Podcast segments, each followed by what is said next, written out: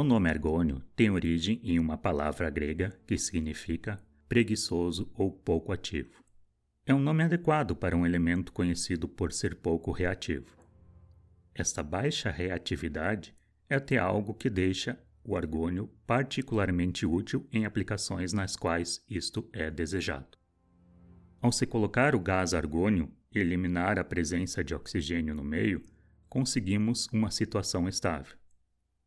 Tanto que a versão original da Declaração de Independência dos Estados Unidos é mantida em uma atmosfera com argônio para preservar esta valiosíssima peça.